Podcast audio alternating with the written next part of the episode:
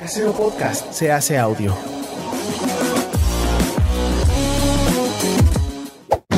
¡Chavos, banda!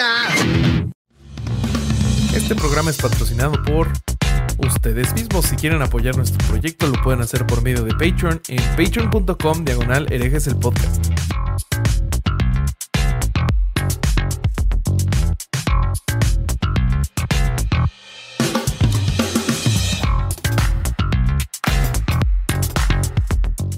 ¿Qué tal mis estimados herejes? Bienvenidos a Herejes el Podcast, un espacio para conocer y discutir tópicos históricos, científicos, filosóficos de actualidad y cultura popular desde el pensamiento crítico y la evidencia disponible, intentando siempre encontrar el humor y el punto medio. ¿Qué tal amigos? ¿Cómo están? Estamos muy contentos otra vez con un invitadazo y con un tema que está muy, muy bueno. Este les voy a presentar a mis confitriones, hermanos, amigos, abogados del diablo, empezando por mi querido Alejandro Vázquez Espilicueta. ¿Cómo estás, amigo mío? Bien, estoy muy contento por un montón de cosas. En primer lugar, porque tuve un viaje buenísimo que pueden ver en mi, en mi feed, porque dejé. Casi te vas en una inundación a la mierda, pero no estoy. lo que pasó. Eso lo voy a contar en el pre-show, en el, en el vivo con Patreons que vamos a grabar próximamente. Ah, ok. Eh, voy, voy a contar eh, la aventura que tuvimos. Fue, fue terrible, terrible, terrible. Yo te imaginé como en esa película de este. Ay, ¿cómo se llama el protagonista de Train Spotting? Este. Renton. No, no, no, pero el, el- el- el actor. Ah, Ah, este, este- Bueno, eh, hay una película de ese güey que, que está en, en, en el sí, lo tsunami. imposible. Lo imposible. Ah, así yo te imaginé ayer en la inundación. Sí, fue una cosa, no tanto, por suerte, no tanto. Sí, no Pero mamón. Roberto. Estamos, estamos hablando de estupideces y tengo, tenemos acá, a- yo voy a decir, mi amigo más famoso. O sea, porque ya es mi amigo. Para mí, vos te juntás nuestro amigo, es nuestro México amigo. A comer tacos con alguien después de que te fue a ver a un show. Si, si fuiste a, ver, a comer 60 tacos con alguien, ya son amigos. amigo. Sí. Sí. Y Sí, es, sí, sí. es mi amigo más famoso, sin lugar a dudas, porque ya todos sabemos lo- el caudal y la calidad de este señor. Así que estoy emocionado por eso. Además, estoy emocionado porque el tema es un tema que él maneja a la perfección. Así que yo solo vine a escuchar, cosa que no es habitual Qué huevón. cosa que no es habitual en mí. Eh, siempre están las críticas de que interrumpo y vine a escuchar. Te, te la voy a cumplir y si empiezas a interrumpir, te, te voy a sacar de aquí. Ok, te lo tomo. Me parece muy bien. No, no es cierto, no es cierto. Eh, querido Vasco, te voy a presentar al Andrew Ryan de este Raptor llamado Herejes el Podcast. Nadie entendió porque solo, solo César ha jugado esa madre. Eh, muy- la- nuestra audiencia que es muy culta, este, es gente de mundo. Lo Muy ñoña también. Claro. ¿Cómo te atreves, Corsario? Todos aquí somos unos malditos ñoños, así que no hay ningún problema. A ver, te tengo dos preguntas. Primero, ¿cómo estás? Muy bien. ¿Y tú? Eh, muy bien también. Qué bueno. La segunda es, Corsario, ¿eres masón? He, he visto preguntas en las redes sociales- sociales diciendo que eres masón. ¿Eres masón? No. Eso mismo diría un masón, güey.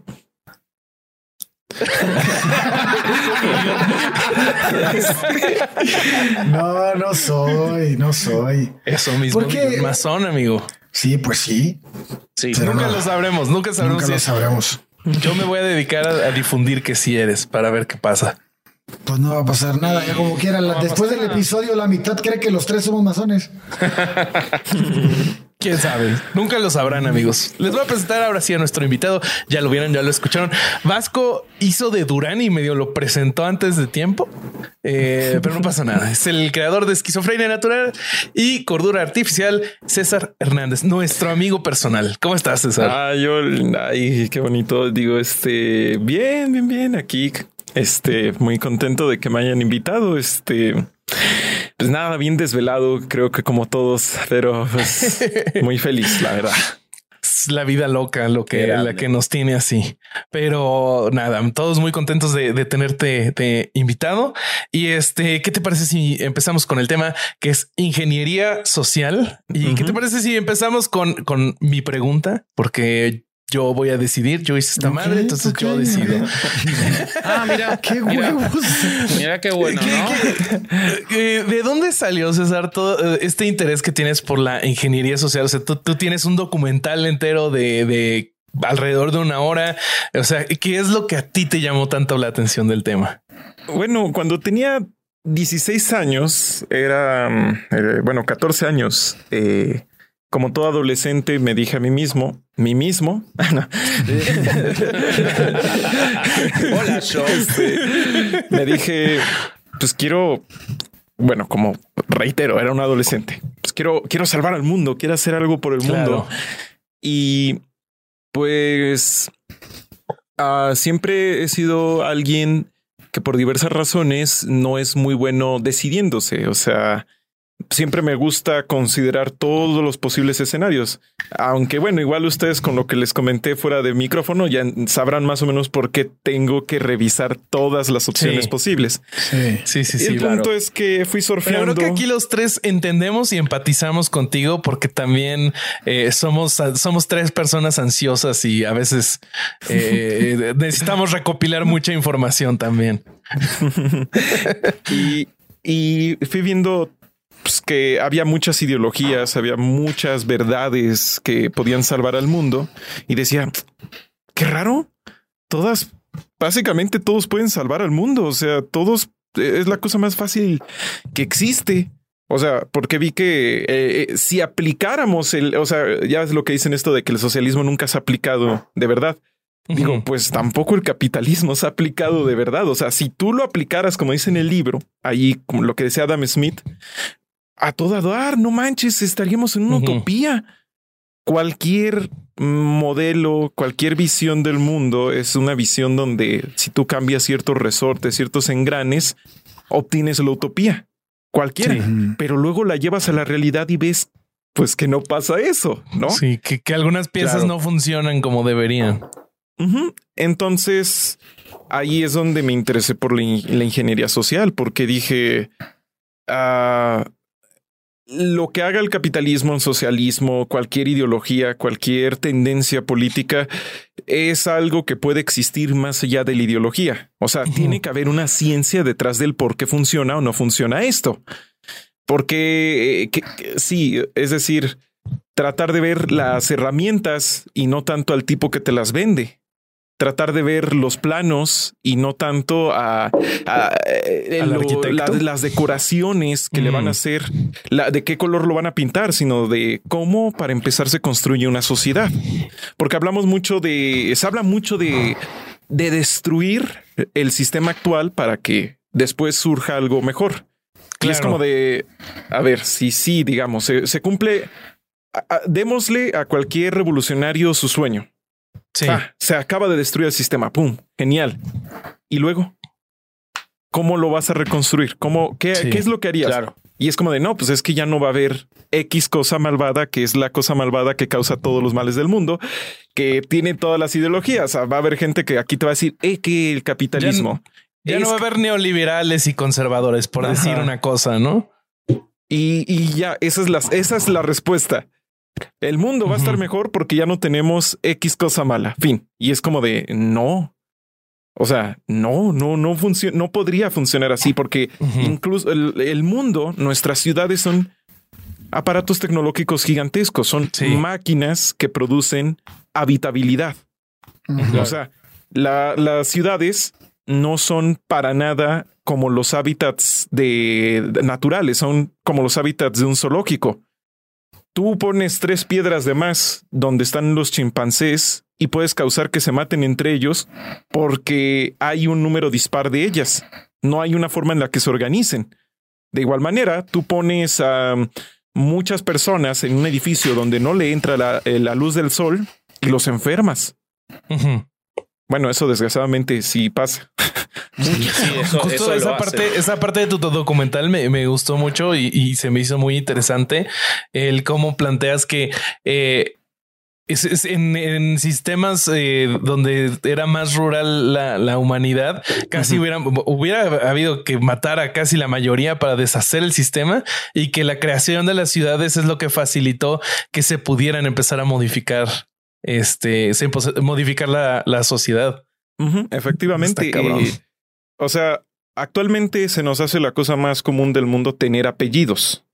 Claro. Todo, o sea, pero no siempre existieron. Antes de 1800, en la gran mayoría del mundo no existen los apellidos. Por eso muchos apellidos vienen de Johnson, hijo de John. Sí. O en el caso de, de eh, mundo hispanohablante, eh, Escamilla, Hernández, que es el de... Ajá, Hernández es hijo de Hernán, por cierto. Sí, Eh, exactamente. Fernández, hijo de Fernando. O, sea, eh, como un Lord of the Rings, ¿no? Sí. Ujú, Y sí. también, pues, algunas son directamente eh, a qué te dedicabas. Le- leñero, lechero, este, O de dónde eras. o de dónde Sí, eras. Herrero. Es que Sí, justamente Herrera también, bueno, ya, eh, justamente hubo gente que se resistió a tener apellidos, o sea, hubo lo que vendrían siendo revueltas. Entonces, pues, te, te anotaban, tú, ¿dónde vives? Ya, ese es tu apellido. Tú te dedicas a esto, ya, ese es tu apellido. Fin. Entonces, eh, fue algo así de brusco, de tosco, pero para nosotros es la cosa más natural del mundo. Sin embargo, si hubiéramos tenido eh, gente escéptica o gente que cree en teoría, muchas teorías de conspiración en ese entonces, que seguro los hubo, pues nos hubieran dicho que era un modo de control, porque lo era. Gracias a los apellidos somos somos, eh, nos pueden encontrar, se puede rastrear nuestro, eh, nuestra familia, muchas cosas. O Sí. sea, eh, fue el equivalente a ponernos collares de así como los perritos, ¿no? Sí. Fue el equivalente a una escala social, porque si no hacías eso, los impuestos no se podían cobrar. En, en este macabro, macabro mundo y divertido mundo de la ingeniería social, impuestos, propiedad y ¿cómo se llama? Eh, esta cosa, visibilidad. Es como cuando puedes, eh, cuando puedes identificar lo que tú quieras porque ya lo acomodaste. Bueno, el clasificación. Ok, Mm, ya. Impuestos, impuestos, propiedad y clasificación son las tres palabras mágicas. Tú siempre que veas los grandes cambios del mundo, verás que se movieron por ese tipo de cosas. Y pues, eh, pues básicamente eso, o sea, yo quería comprender cómo, cómo se podía crear un mundo mejor independientemente de para qué ideología lo fueras a hacer. O sea, yo decía, pues mira, pues yo lo que quiero es que el mundo esté mejor. Eh, Me, me, me importa poco si es a través de la derecha o de la izquierda o de lo que sea. Yo quiero que esté mejor. Entonces es como con el Internet. Nadie dijo, nadie preguntó, este, oigan chicos, este, ¿quieren Internet? O nadie dijo, ah, es que el Internet es de izquierda o es de derecha. No, simplemente se insertó en nuestras vidas y cambió nuestras vidas de una manera más brutal que un sinfín de políticos. Claro. Claro. Claro, un mí- a- hospital no es de izquierda ni de derecha, es un hospital y ya, ¿no? Exacto. Sin Wow. embargo, eh, ya vamos a estar viendo algo acá adelante. La tecnología, la tecnología tiene su propia ética. La tecnología no es amoral. Eso es aterrador. Ahorita, ahorita lo, lo vamos a ver. Vamos a ver. Eh, Eso ¿En- está qué? interesante. Nunca había escuchado esa de, de- de- de la moralidad de la tecnología. Pero dime, Vasco, adelante. No, me, me gustaría directamente profundizar en eso, pero antes me gustaría poner en contexto de, de- de lo que estamos hablando, porque entramos muy fuerte al tema. El tema de la ingeniería social es un tema que nos planteó el propio César, eh, que él quería hablar eh, con nosotros o eh, contarnos a nosotros, y que viene de todo el trabajo que él hizo con su documental, con otros, eh, eh, eh, con otros videos al respecto. Pero y que están buenísimos, que están muy claros y que los invitamos a verlos, pero que a mí me despertó principalmente la pregunta y ahora con esto que decís de la tecnología la reafirmo y que y, vos decís me despertó las ganas de ver cómo se hacía se podía hacer un mundo mejor sin, sin importar la ideología y ahí entré en el tema de la, de la ingeniería social. La conclusión sería entonces que no se puede hacer un mundo mejor. No, sí se puede, sí se puede, pero mejor es una palabra que no es objetiva, es una palabra que depende de a quién le preguntes. Y ese es el problema. Muchos de los va, grandes iba. genocidios y cosas que vamos a escuchar eran el mundo mejor. A eso iba justamente, porque ninguno, o sea, es lo que me pareció muy interesante de tu, de tu documental, que una cosa que me quedó pensando y que uno a veces no lo piensa, uno cuando piensa, por ejemplo, vos lo haces mucho el hincapié en Pol Pot, ¿no? Pero yo pensaba en Hitler, por ejemplo. Hitler, cuando te hablan de Hitler, te dicen, no, era un psicópata, era un sociópata, pero no hay evidencia de que Hitler haya matado él a una persona. No, no era una persona que se despertaba y ahogaba bebés. Él tenía un plan en el que suponía que iba a ser mejor para Alemania con todos esos horrores de su forma de ingeniería social. O sea, él pensaba que era un mundo mejor eso. Efectivamente. Hay una cosa... Ah, no, perdón. A, lo que iba es, vos, tu, tu, idea a los 14, 15 años era, este mundo realmente cómo va, va para el carajo. Me imagino que veías la pobreza, la desigualdad, todo. No me importa que sea de izquierda de derecha, ¿cómo, ¿cómo, se puede modificar eso? Digo, si, si querés te cambio la pregunta de mejor o peor. ¿Modificar eso no es llevarlo a otra ingeniería social diferente? O sea, ¿eso no se hace siempre a partir de la ingeniería social? Sí, así es. Es decir, eh, es como el fuego. Puedes usarlo para incendiar o para potenciar una máquina. Es, al final de cuentas, la ingeniería social es algo que vamos a terminar haciendo sí o sí. No hay otro modo. O sea, es, es el único camino porque hay que entender algo. La sociedad es una cuestión completamente artificial. O sea, no es. eh, es algo que emerge Sí, no, no es algo, no, en ningún momento nadie se juntó y dijo, fundemos una sociedad. No, pero sí a la, en la medida en la que se fue estructurando, fue creciendo, transformándose, desarrollándose y ya en estos momentos eh, cuantificándose, se, es algo que es artificial. Entonces, esta idea de que con ideas, con la pasión por el gobierno, por el, por el arte de la humanidad, yo qué sé. ¿Vamos a solucionar los problemas o vamos a llevarnos un mundo mejor? Es absolutamente eh, ingenua, infantil. Por eso eh, todo esto de tener, de que ahora actualmente la gente esté buscando tener líderes fuertes y carismáticos, en vez de tener líderes inteligentes, calculadores, y que busquen, eh, que tengan un plan en vez de un ideal, es, es, es una receta para el desastre y lo estamos viendo en todo el mm. mundo.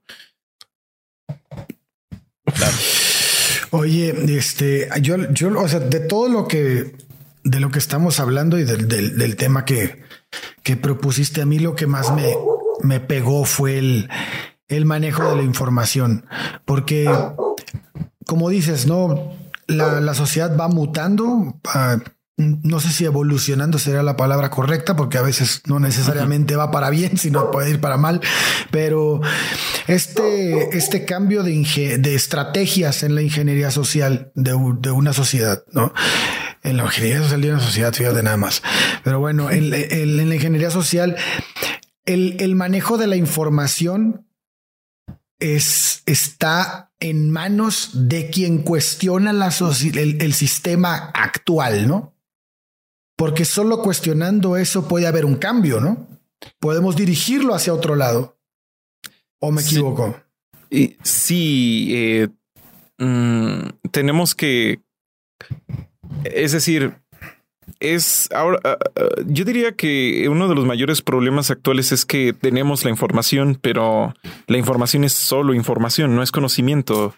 Eh, actualmente todo esto del big data, eh, actualmente los científicos, este, sociales y demás, es lo que están luchando es por encontrar modos de darle un sentido a esta información.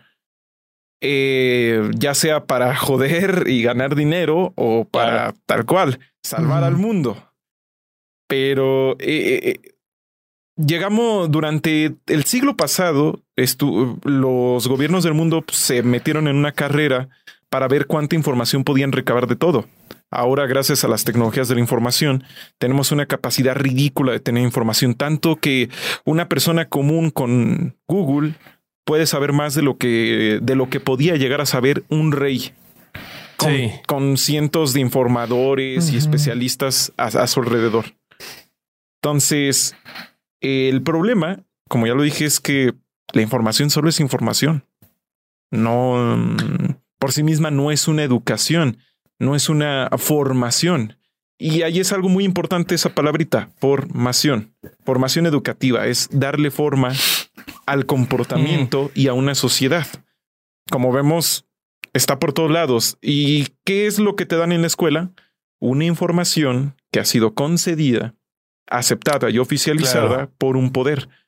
Eh, cuando se dice que el conocimiento es poder, yo más bien diría que el conocimiento es producto del poder. Tú no puedes tener conocimiento si no tienes poder. Una de las Mm. mayores formas de poder que se pueden, se pueden imponer por sobre otros es la ignorancia o la incapacidad de saber. Mm. Lo estamos viendo ahorita con el asunto de Ucrania. Eh, tanta propaganda, tanta información falsa y demás. A veces no necesitas que la gente no sepa, necesitas que sepa, pero muchas cosas que no importan, no tienen sentido. A eso eh, creo que por eh, es- creo que por ahí va, ¿no? Lo que estás Como cortinas de humo, dices, así como de te voy a mandar esta información para tapar otra No, o para que no te enteres de lo que realmente está pasando. Eh, para que creas, para que Que tengas una sensación de control. Ok. Eso es de, eso van muchos de los medios de comunicación actual, de la sensación de control. Mira, ya, ya viste, eh, acaba de pasar que, eh, no sé, si informaran sobre los grandes, eh, si informaran del mismo modo que se informa de los grandes eventos del mundo, eh, sobre cualquier otra cosa sería algo así como que, ya viste, le echó un, un- un huevo a la mezcla del pastel. Mira, le echó una cucharada de harina. Mira, y eso es te hace sentir que estás sabiendo mucho, pero en realidad solo estás escuchando una receta para hacer un pastel. Y Mm. acá lo mismo. No, es que ya viste este pequeño detallito y este pequeño detallito y, do- y, y dónde o en qué lugar yace esta sensación del big picture, no de la gran, el gran esquema de las cosas. o sea. Cuando empezó la pandemia, o mejor dicho, varios, un año antes de que empezara la pandemia, hizo un video diciendo que no se esperaba otra pandemia. Y algunos conspiranoicos vieron mi video y dijeron que cómo carajo sabía yo eso. Yo ese no, no lo sabía. Es que es lógico. César también es masón. Ah, le dije, es que es lógico, porque las enfermedades están ahí. Y, s- y la- ahora lo que estamos teniendo es una capacidad de conectar a todo el mundo. Es cuestión de tiempo, es sumar uno más uno. O sea, no, no hay mayor ciencia en eso. Lo sabíamos, se dijo un montón, un sinfín de veces. hasta pero- películas se hicieron, ¿no? De, de ese Sí. evento en particular. Ajá. Y de aquí a tres años, que ojalá ya se haya acabado todo el tema del, de esto del COVID, tú le vas a preguntar a quien tú quieras en la calle y de, de sobre pandemias y virus y demás. Y a pesar de que durante dos años se nos estuvo informando por todos los medios, entrevistas, videos, curiosidades, tú le preguntarás cuál es su comprensión global sobre las epidemias y tal vez no termine de hacerte un enunciado. Y no porque esa persona sea ignorante, sino por algo que decía Neil Postman, que lo único que tenemos en esta era es información, no contexto. No hay bases, es solo información flotante. O sea, cuando la gente me dice, oye, es que quiero aprender de psicología, ¿qué libro leo? Un libro de texto de esos gruesos y aburridos. No, pero yo hacía algo acá bien chido. Digo, "Pff, no hay otro modo de aprender ciertas cosas más que irte a lo duro, así a lo, a lo Por ejemplo, el libro te- que, que- que- que te recomendé, Corsario, el de Scott. Like State. Ajá. Ajá. Es un libro denso, técnico, eh, pero ahí está mucho de lo que es la ingeniería social. O sea, es un libro que te plantea lo siguiente. Cuando los reyes se dieron cuenta que podían alterar la naturaleza, eh, la, la versión, esta idea, ¿no? Del medio ambiente, dijeron, podemos alterar entonces también al ser humano. O sea, si podemos alterar algo que durante mucho tiempo para la humanidad le pareció inamovible, incluso divino, que era los bosques, las montañas y todo eso, podemos alterar al ser humano. Eso, ese tabú se perdió en Occidente, ah, como por ahí del año del, del siglo de las luces, de la ilustración. Pero hay una cultura que nunca tuvo ese tabú, China. China es conocida por proyectos increíbles, enormes, mover ríos. Literal, pero ah, cuando acá en, eh, cuando allá en Europa estaban este, haciendo chozas de madera, ellos están moviendo ríos de dirección. industria de metal y de acero y todo el pedo. Ellos tienen una fábula de un hombre que está corriendo detrás del sol. Y pues la gente lo está viendo y le dice es que eres un tonto. Nunca lo vas a alcanzar. Y él dice, no, pues es que tal vez nunca lo alcance, pero este, los que vengan después de mí, pues ya van a saber cómo van a poder acercarse un poco más a él. Entonces, eh, a él eh, empieza a inspirar a la gente y la gente le daba de comer que frutas de aquí, de acá, de acá. Y en lo que él iba corriendo, iba regando las semillas. Entonces, ahí por donde él pasaba, salían árboles brutales y todo eso eh, por una explicación nada mística. Se muere esta persona y aunque nunca alcanza el sol, hay bosques enteros. Entonces, los chinos tienen esta idea de que el mundo se puede transformar. O sea, que no hay una, un punto inamovible. Lo que es curioso, porque los chinos actualmente son uno de los mayores ejemplos de ingeniería social que existe. Ellos están intentando cambiar todo, todo, todo, todo. Sí, eh, y, de hecho tan, tanto es así que lo, parte de lo que hacen para cambiar eso es eliminar todo lo que ya existía y que la gente conoce para que deje de conocerlo, ¿no? Por, por eso la guerra tan fuerte a la libertad de prensa en Hong Kong, por ejemplo. Porque es un alien que no pueden tener ahí en su elemento de, ingeniería social o los campos de concentración eh, que tienen de, de las poblaciones, de las minorías árabes y, todo eso, ¿no? Digamos, su ingeniería social eh, no desconoce la existencia de elementos que no le gustan a su sociedad. Lo que hace es decir, no me importa que existan, los voy a destruir, ¿no? Eso es muy fuerte. Es muy fuerte en la era de la información, porque estamos sabiendo lo que están haciendo y lo están haciendo igual. Y, no tenemos el, poder de detenerlos. Y, Oye, pero eso se ve ahora, por ejemplo, en la, en la guerra con, perdón, Bobby, pero en la guerra que está pasando en este momento, vos lees, yo leía un artículo sobre lo que están viviendo muchos soldados que llegaron a Ucrania y se dieron cuenta que todo el, toda la información que les dieron en el entrenamiento desde 2014 para acá respecto de lo que eran los ucranianos, de que Ucrania había sido cooptado por un este por nazis y que lo que tenían que hacer era ir a repetir la gesta histórica de su gran guerra y de lo que habían hecho sus abuelos con los nazis, lo tenían que ir a hacer ellos con Ucrania y que los soldados llegaron a Ucrania y que vieron que toda la Ucrania que les habían contado no existía, está produciendo una desazón muy fuerte en el ejército ruso. Mm. Y esos sin duda son elementos de esa misma ingeniería social. Ahora, es impresionante y, y claro, cuando vos lo explicás, que yo nunca lo había pensado, vos podés tener toda la información dando vuelta, pero si no tenés la capacidad y la libertad de poder procesarla y los elementos necesarios es lo mismo que nada, es ruido nada más.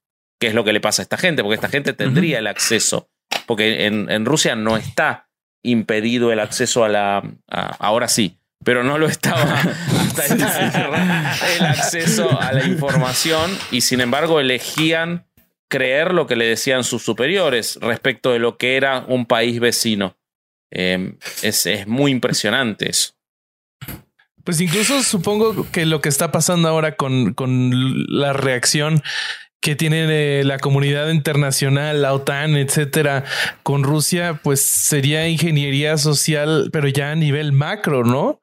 O sea, no necesitamos un país comportándose así. Entonces, macroeconómicamente vamos a ponerle este trabas para que deje de suceder, supongo.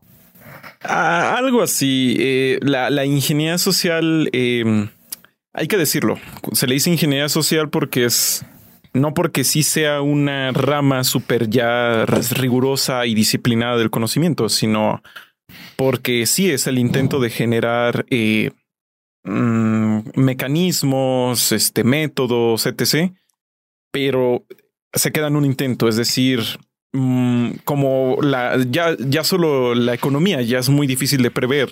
O sea, ahora imagínate el comportamiento humano pues es, un modo de decirlo, ¿no? Porque habrá alguien que diga, no, es que no es una ingeniería real. Y le digo, sí, en efecto, pero se le dice así porque esto no es solo yo tengo ganas que la gente deje de robar, así que voy a hacer una ley para que la gente deje de robar. No, esto es un cálculo, es la imposición de una visión eh, ética sobre del mundo a través de dispositivos, métodos, tecnologías, ideas, información.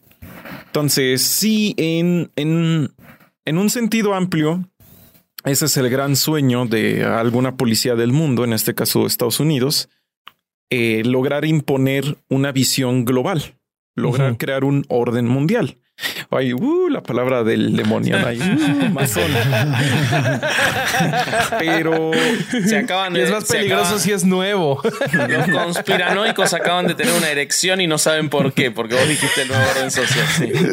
Pero como tal, eh, no existe el orden mundial. Existe un orden mundial, pero nadie posee el poder sobre ese orden mundial.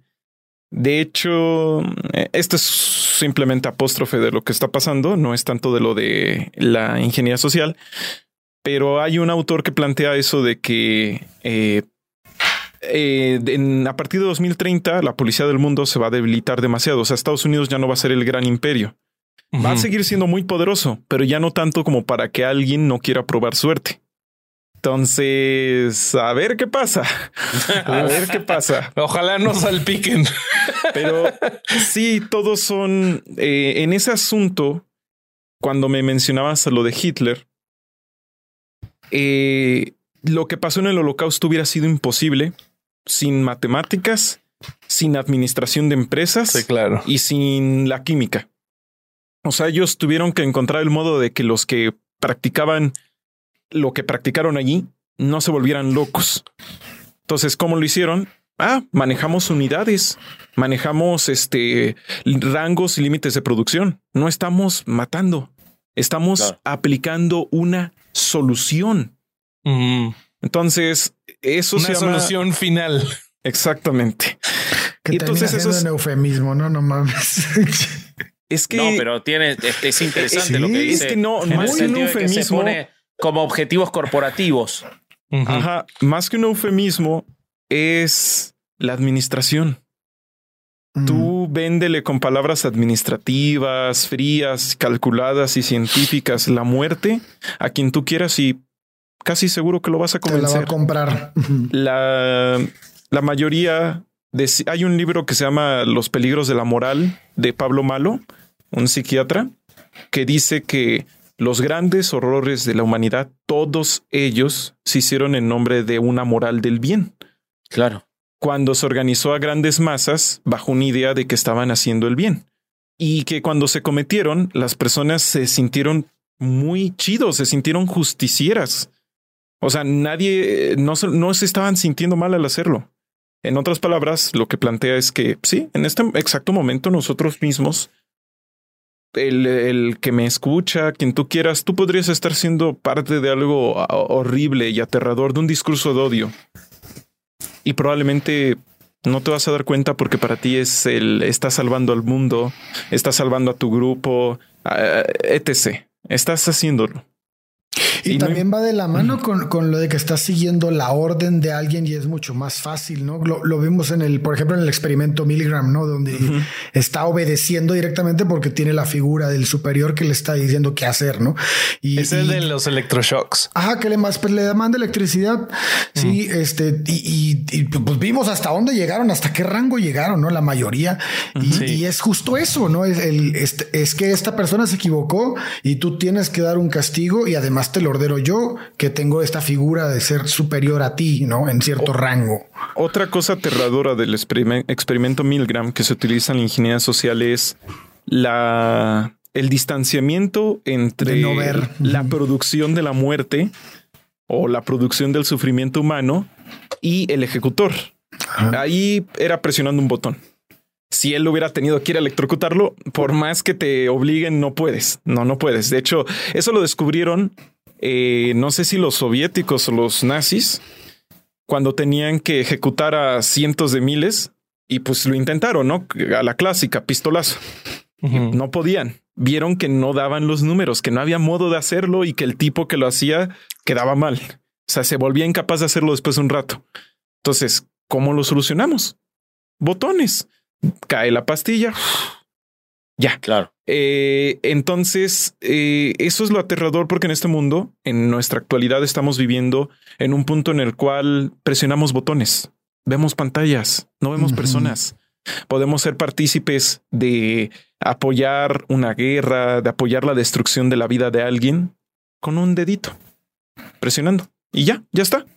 Oye, y justo, por- y justo Ajá. sobre, sobre, perdón, sobre el verdugo, me, me quedé pensando que pues otra herramienta para que no se sienta mal La este, esta persona. Ay, exactamente. Pues Sí, hace cuántos años el verdugo usaba capucha y es una práctica que se sigue. O sea, el anonimato se los hace más fácil. Ya disculpen la interrupción. No, tienes toda la razón. Sí, efectivamente, el anonimato de las redes nos permite ver gente que en este momento está apoyando lo que está pasando ahí en Ucrania.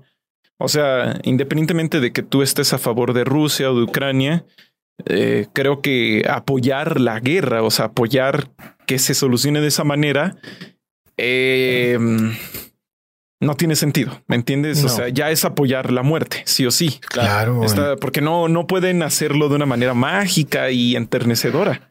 Entonces, y ahí volvemos, y ahí volvemos de vuelta a los términos que vos decís como corporativos, que me parece súper interesante. Claro. El otro día discutí, discutí con alguien sobre eso, porque yo le planteaba la situación de lo que está ocurriendo en Rusia.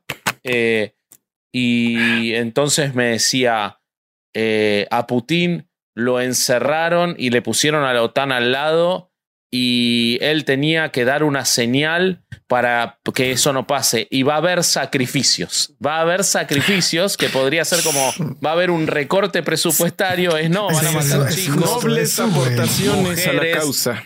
Va- exactamente, los sacrificios, que aparte los ponen otros siempre, pero son Ah. gente. Lo que pasa es que como no le decís gente, este, usás un término que, en el que eliminás eso. Y, y- y quiero aportar algo más a lo que vos decías de, de la Segunda Guerra Mundial, que estoy totalmente de acuerdo. Hace muchos años yo leí un libro que me pareció impresionante y que realmente me, me- me voló la cabeza, que se llama IBM y el Holocausto. No sé si lo conocen, no sé si lo conoces, César. No. He escuchado Es, de él, pero no. es un no libro en el cual se explica cómo IBM construyó las protocomputadoras y las, las máquinas en las que se leían las, las tarjetas marcadas, por la cual los nazis fueron tan efectivos en identificar a todos los judíos. O sea, el sistema de identificación de los judíos del nazismo no era un sistema a través de denuncias de servicios secretos, era un sistema computarizado, matemático y completamente efectivo desarrollado por IBM. Entonces, esa, y, lo estoy aportando porque vos al principio de la charla dijiste que la tecnología no es amoral, ¿no? Eh, ¿Qué pasa con esas tecnocracias en las que eso era un caso anecdótico, pero sin, sin lugar a dudas, los alemanes mostrando que son alemanes eran muy efectivos en eso y se valieron de la tecnología para eso? Pero hoy estamos, eh, o sea, hoy no sé qué hacemos sin la tecnología. Y entonces eh, en el pre-show hablábamos de Terminator 2. Eh, eh, ¿en, qué está, ¿En qué estamos ¿Nos con pusiste eso? una César? trampa? Nos pare- o sea, lo pusiste a propósito sabiendo que Sí, como que puso muchas trampas porque también Sí. hablamos de Shrek y me acordé ahorita que empezaste a platicar Vasco de tal vez mueran muchos, pero es un sacrificio que estoy dispuesto a tomar. Ese no se me había ocurrido. Ese no se me había las ocurrido. criaturas- El de, el de Terminator 2, sí. Eh, entonces, eh, ¿qué pasa con eso? Eh, o sea, si la tecnología no es amoral, ¿quién le está marcando la moral a esa tecnología? Porque hasta donde Seis Asimov escribió las reglas y deberíamos estar todos a salvo. ¿Qué pasa con eso? Es que cualquier comportamiento, ya sea en este caso humano o no humano, es un comportamiento. Por tanto, eh, eh, expresa una ética, aunque nadie haya pensado en la ética o aunque el que, eh, aunque la cosa que está utilizando, perdón, ejerciendo el comportamiento, pues no tenga capacidad de reflexionar su ética. A eso me refiero con que la tecnología no es, no es amoral. La Mm. tecnología es una expresión, eh, bueno, termina generando expresiones de moralidad. En este caso, tengamos de ejemplo a la inteligencia artificial, que es el caso más rápido aquí, y ese es que se dieron cuenta de algo. hay una inteligencia artificial que estaban haciendo pues para detectar personas peligrosas y no podía evitar detectar a las personas afrodescendientes como más peligrosas. ¿Por qué? Se pusieron a analizar profundamente y en parte descubrieron que tenía que ver con la forma en la que metieron como jalaba datos. Ahí hay algo que se llama falacia McNamara. Durante la guerra de Vietnam, eh, McNamara, el secretario de Defensa de Estados Unidos, tenía una gran computadora en el Pentágono a la cual iban metiendo todos los datos de la guerra de Vietnam y la, computadora le decía, en dos semanas se gana la guerra, en una semana se gana la guerra. Total que pasan tres meses y mendiga guerra no se ganó, ¿no? Y, va McNamara, lo teatralizaron, ¿no? Pero sí ocurrió, no así, más frío. Y le preguntan a la computadora, oye, ¿cuándo ganamos la guerra? Y la computadora le dijo, ya ganamos la guerra. ¿Por qué? el input que le están metiendo a la, a la computadora era cuántas bajas le causaban el enemigo. Según su teoría, era que en algún momento de tanto desangrar al pueblo vietnamita, se iban a rendir. Pero no contaron con otras tantas sin fin de dimensiones que tenía la guerra. Y el punto es que sí, matemáticamente, según el programa y según la visión de esa, de esa tecnología, tenían que haber ganado. Esto condujo a dos cosas. El fiasco que fue que no ganaron y lo segundo, una masacre horrible. Los generales se ponían a matar incluso a civiles. Bueno, según ley, eh, morían incluso civiles. ¿Por qué? Porque ya tenemos la programación dice que hay que matar para hay ganar. Que hacer esto. Ajá. Ese es a lo que me refiero. Cualquier programación implica un estos datos son lo que revela X cosa. Por tanto, hay que hacer Y, y acción. Entonces, ese es el grave problema. Algunos países para disminuir la pobreza dicen, pues disminuyamos a los pobres. Técnicamente, al principio sí vas a disminuir la pobreza, pero luego va a crecer a lo bestia porque los pobres hacen una cosita que los ricos a veces no se acuerdan, que es trabajar. Y si no hay trabajadores, te vas a la mierda. Por algo, Elon Musk, cagadamente, dijo, tengan hijos, por favor no dejen de tener hijos porque vamos a necesitar trabajadores pues para poder cumplir mis ambiciones de ir a Marte. Entonces es bien chistoso porque por un lado gente que usa pues traje y así sin calceta, mocasines sin calceta, usa sacos chistosos, te dice que los pobres no trabajan, que ellos generan pobreza que entre más hijos tienen los pobres generan más pobreza. Pero luego dices, los necesito. Entonces, ¿por qué Elon Musk quiere que tengamos tantos hijos? Ahí eso es a lo que me refiero. O sea, hay una moral implícita. Aunque tú creas tener tu moral, porque esa es la que pones en palabras, la que hacen tus actos es otra. Y esa es la que va a importar. No mames, está ese, ese, punto está bien interesante, güey. esto que hablaste de la guerra de Vietnam, a mí me, o sea, me lo estaba tratando de aterrizar ahorita que estabas platicando lo, lo de Elon Musk y es de que lo que alcanzo a ver es si bien la tecnología y todo lo que brinda esa moral, la interpretación de esta es la que nos toca a nosotros hacerla moralmente correcta, ¿no? Entonces, si esta, si esta interpretación este, este, esta, esta manipulación del, o esta interpretación está hecha por nosotros, también puede llegar a justificar o, ser usada para justificar ciertos actos. Y, como ese que dices, no, pues es que matamos a todos porque la estrategia, la computadora así lo dijo. Y entonces y no te sales de ahí, pero cuando realmente estás generando una masacre y todo esto de la, del, del anonimato que hablaba Bobby, por ejemplo, de la capucha, lo, lo vemos también en el, en, las multitudes. ¿no? Lo vimos en el estadio de Querétaro, ¿no? este anonimato, ¿no? Estoy entre la multitud y, aquí puedo ser lo, la, la, peor expresión de mí porque nadie va a saber que soy yo, ¿no? Porque es, es un nombre general. Es la porra del Querétaro, no eh, Roberto Juárez, no sé, por decir algo. Y entonces, este, todo esto encerrado, puta madre, o sea, te es, una bomba de tiempo, güey. Totalmente. qué fuerte, cabrón.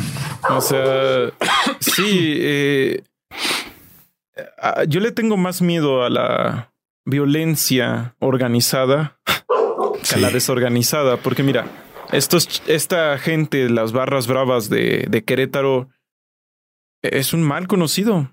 O sea, y se le podía poner fin desde antes, incluso antes de que hicieran nada. Pero se tiene esta idea de que pues esta gente es la que hace que se avive la llama, que ah, emoción y todo eso. E incluso en la NFL existe algo parecido, no son barras bravas de que se agarran a madrazos, pero hay gente a la que le pagan por embriagarse y está gritando como locos en los partidos. Que yo justo sobre la NFL te quiero preguntar, César, mm. eh, ¿dónde dices que están estas vacantes? Porque este, me gustaría aplicar. No sé, viejo. O sea, yo tuve una conocida que la contrataron para maquillarlos, o sea, hacerle las pinturas de la cara. Ah, por eso es que sé que existen. Y pues no ha de ser como que un gran secreto, honestamente, la verdad. Sí, pero, ahorita me comentaba este Cruzario de que para muchos esto seguro suena teoría de conspiración. Y bueno, primero que nada, las conspiraciones sí existen, pero eso no significa que debas de creer en cualquier conspiración. Porque, a ver, no porque existan fenómenos que no podamos explicar significa que creamos en cualquier fenómeno inexplicado. Claro. Entonces, eh, sobre todo esto hay documentos. Hay documentos por todos lados, hay libros, hay todo eso, y no son libros donde que sean fáciles de leer. Son libros muy técnicos, justamente como este el de Say en la State.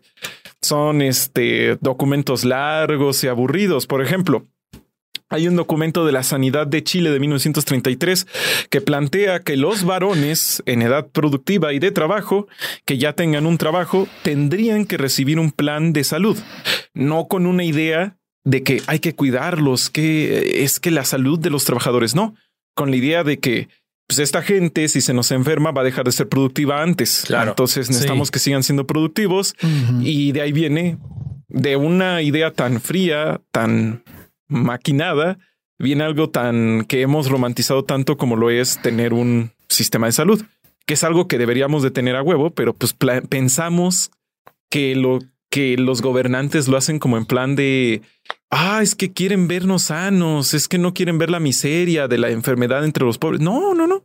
Es para que podamos seguir produciendo más. Y es bueno y a la parte malo. Es que es lo que les digo, nuestras ciudades son una gran maquinaria. Las ciudades se inventaron porque necesitabas tener gente, mucha gente concentrada para alimentar a las fábricas. Y eso no, no, otra vez suena bien como de, oh, no, este, mi gorrito de aluminio. Pero no, tú ves el desarrollo de la revolución industrial y ahí tal cual ves a los curas, ves a los gobernantes diciendo, a los a la gente del campo que se venga para las ciudades, que se vengan a chambear. Eso lo encuentras en el libro Capitalismo, Consumismo y Nuevos Pobres de Sigmund Bauman de 1997.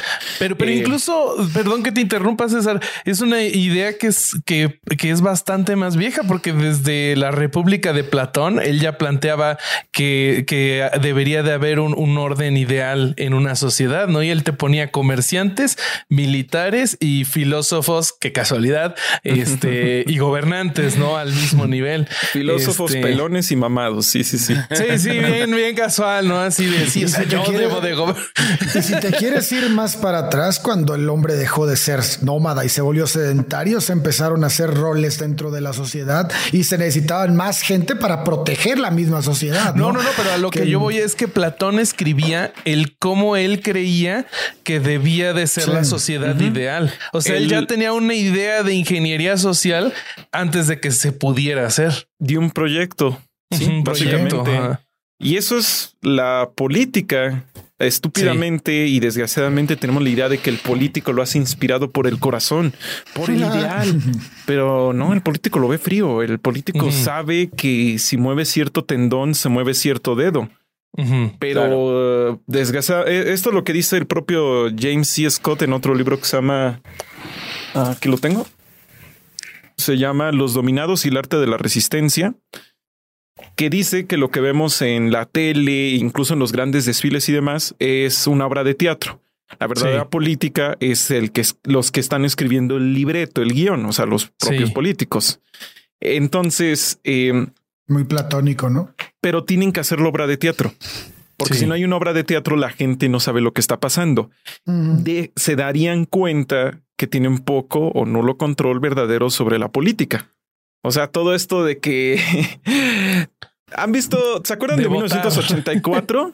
sí, claro. De, los cinco minutos de odio. Sí, sí, Lo estamos viviendo todos los días. Claro, totalmente. Todos los días tenemos una nueva cosa a la que odiar y mentarle la madre y decirle groserías. Pero nada de eso va a salvar ni cambiar nada. De hecho, eh, sobre eso, ahí está el sistema penal. El sistema penal que tenemos nos ha forjado una idea muy estúpida, la idea de que el castigo es justicia. Si alguien hizo algo malo, si alguien se equivocó alguna vez, hazlo mierda. ¡Ganamos! ¿Para qué sirvió? ¿Para evitar que alguien más vuelva a hacerlo? No. No. Si así fuera, Estados Unidos no sería el país que tiene la población tiene una población carcelaria más grande que la de algunos países enteros. O sea, hay, hay más gente libre en todo un país que digo, hay menos gente libre en algunos países no, ya, ya me estoy mareando. Hay más gente libre en, otros países y gente encerrada en Estados Unidos. Tiene la mitad de la población carcelaria del mundo, los Estados Unidos. Ajá, la mitad de la población. De todos los presos que hay en el mundo, la mitad están solo en los Estados Unidos y, encima las cárceles son negocios, con lo cual no hay ningún estímulo para que haya menos presos en el futuro de los que hay hoy. Eh, y, y por supuesto, de hecho, la teoría penal ha intentado, sobre todo los, los teóricos penalistas italianos y alemanes, han intentado reconvertir esa idea a partir de la segunda mitad del siglo XX Exacto. en que eh, la cárcel no es para castigar, sino para intentar la reinserción social Exacto. y para proteger a la sociedad temporalmente de quien no está en condiciones de vivir en sociedad hasta que pueda ser reinsertado. Lo que pasa es que salvo en excepciones en las cuales ese éxito no es exclusivo del sistema penitenciario, sino que responde a un éxito de un cambio en toda la sociedad, eso no ha funcionado y de hecho las cárceles siguen siendo un castigo para la sociedad además. Las cárceles hoy en día, donde son un castigo para los presos, son también un castigo para la sociedad, eh, demostrando el fracaso o, cómo quedó en letra muerta esa, esa teoría de la reinserción, ¿no? Porque, y, tiene que ver con, o sea, con lo que vos hablás de, de, la ingeniería social, ¿no? Quizás de la estructura y de la conformación de una sociedad, ¿no? Efectivamente. Los países, los países nórdicos, Holanda, Bélgica, países que redujeron enormemente su población carcelaria, lo hicieron a partir de una reconstrucción de su sociedad como un todo, de decir, como viven los presos y no queremos que sean, sigan siéndolo, es como tenemos que asegurarnos que viva el resto de la sociedad.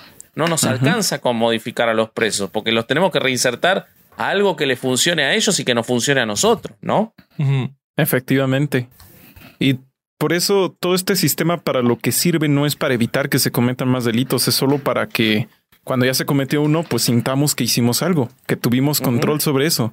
Sí. Pero no, y, lo estamos viendo. O sea, esto es sin hacer menos a la Edad Media, que sí fue una época bastante brillante en muchos sentidos. Es un mito eso de que haya sido atrasada e inculta. Pero oscura, ¿no? Pero, ajá. Pero sí es muy medieval lo que seguimos haciendo y tan medieval que Internet se ha vuelto la plaza de la humillación. Y hacemos lo de 1984, los cinco minutos de odio. Le gritamos una pantalla y eso nos hace sentir que somos libres. Cancelamos a alguien y ya sentimos que hicimos un cambio, ¿no? Es que ajá, ahí hacemos la de matamos a los pobres para, para mm, reducir la pobreza. O sea, sí. ¿Qué? No, o sea, sí. No, no, solo no vamos a llegar a ningún lugar así. No solo hacemos eso, César, sino que cada vez más vertiginosamente se cumple otra premisa de 1984, que es la de los enemigos líquidos. 1984 te plantea cómo el Estado tiene un enemigo que siempre lo tuvo y que la sociedad se convenció de que siempre lo tuvo, hasta que un día es otro el enemigo, el que era el aliado hasta hacía una semana. Ese enemigo líquido nosotros lo vivimos permanentemente. se está viviendo ahora en Exactamente, exactamente. Y, las alianzas, en este momento estamos viendo cómo, y no podemos evitar volver a las referencias con Rusia porque son muy, eh, muy fáciles porque es lo que se está viviendo en este momento, pero estamos viendo cómo el anterior presidente de los Estados Unidos sale a decir cómo él era amigo de Putin y Putin es un buen tipo y él con él no hubiera ocurrido esta guerra porque Putin era amigo de los Estados Unidos y cómo ahora es Estados Unidos el que fuerza a Putin a que, a que se produzca esta guerra, llevándolo a un lugar en el cual no importa toda una construcción de 7, 10, 15, 20 años de la reconstrucción de la Gran Rusia, sino que lo que importa son los elementos líquidos de la pérdida de una elección en otro lugar para determinar que un presidente invada otro lugar y eso se traslada al inconsciente social, ¿no? Y, y, es muy impresionante lo fácil que es que mucha gente realmente crea eso.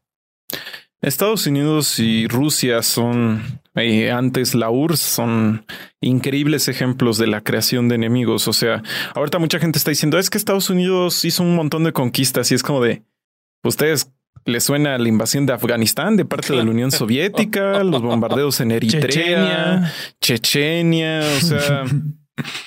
Todo este discursito. La guerra de Georgia del 2004. La guerra de eh, Corea. La, anexión de Crimea en el 2014, por supuesto.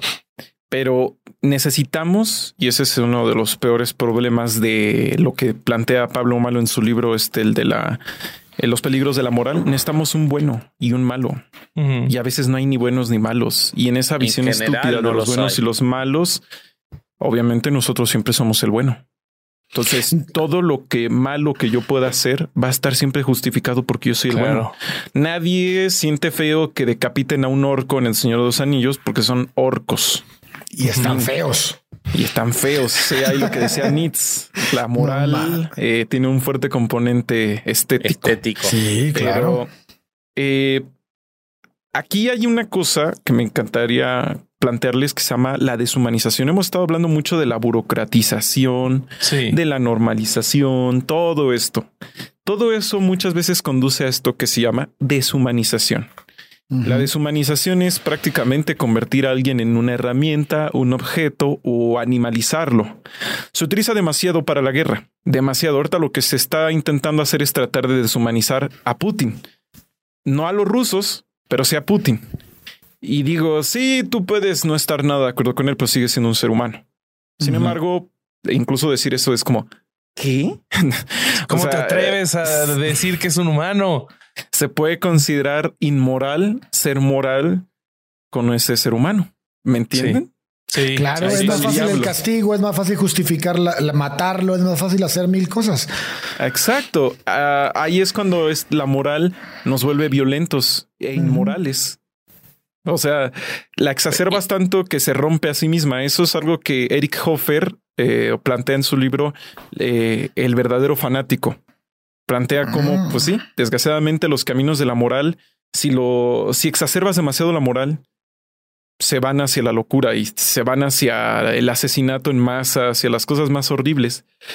Sobre esto de la deshumanización, ah, hay un libro que se llama La Deshumanizando al varón de Daniel Jiménez que plantea algo que, que creo que todos sabemos, que a nivel social, con los roles de género, se nos convierte en dispositivos. La mujer es una productora de hijos. Imprimes hijos, literal. Eso, eso eres todo. Ajá. Y el hombre es eh, la materia prima. La materia prima para el trabajo y la guerra. Entonces plantea diferentes escenarios en los que, pues bueno, los de las mujeres, debido a la lucha feminista, ya son más sabidos de la forma en cómo tú no puedes estudiar, tú no puedes esto, tú no lo otro, porque tu labor en la sociedad es criar gente y, y reproducirte. Y de ahí en más no sirves para nada, ¿no? Y en el caso del hombre era, tú vas a la mina a morirte. Y si te mueres, está bien. No pasa nada. Tu muerte, tu vida no vale nada. Lo estamos viendo ahorita también. Bueno, esto es normal en las guerras, de, hecho. Todos los días. En el trabajo. O sea, tienes que darte en la madre hasta las. O sea, trabajo que no te cuesta no vale la pena. O sea, así lo vemos, sí. Y a día de hoy, eh, ese es el, eh, se plantea ese argumento de la desechabilidad masculina.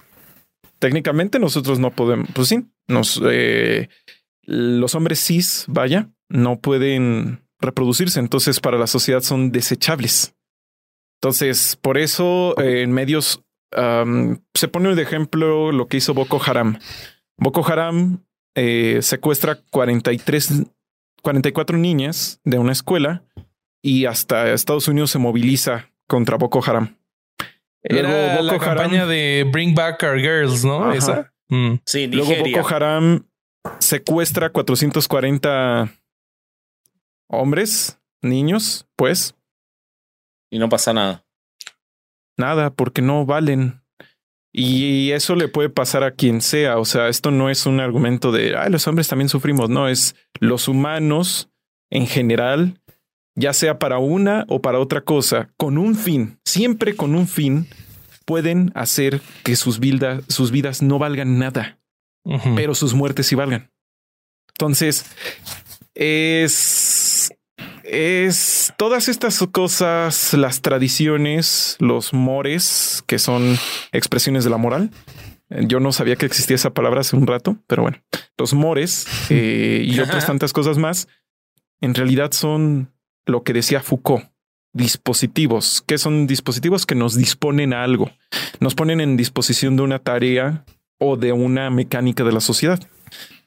Saben, como le dije a Corsario antes de la pequeña pausa, yo le tengo más miedo a la violencia organizada que a la no organizada, la, la violencia brutal, eh, a, la, Ujú. a la locura, esa no dura mucho.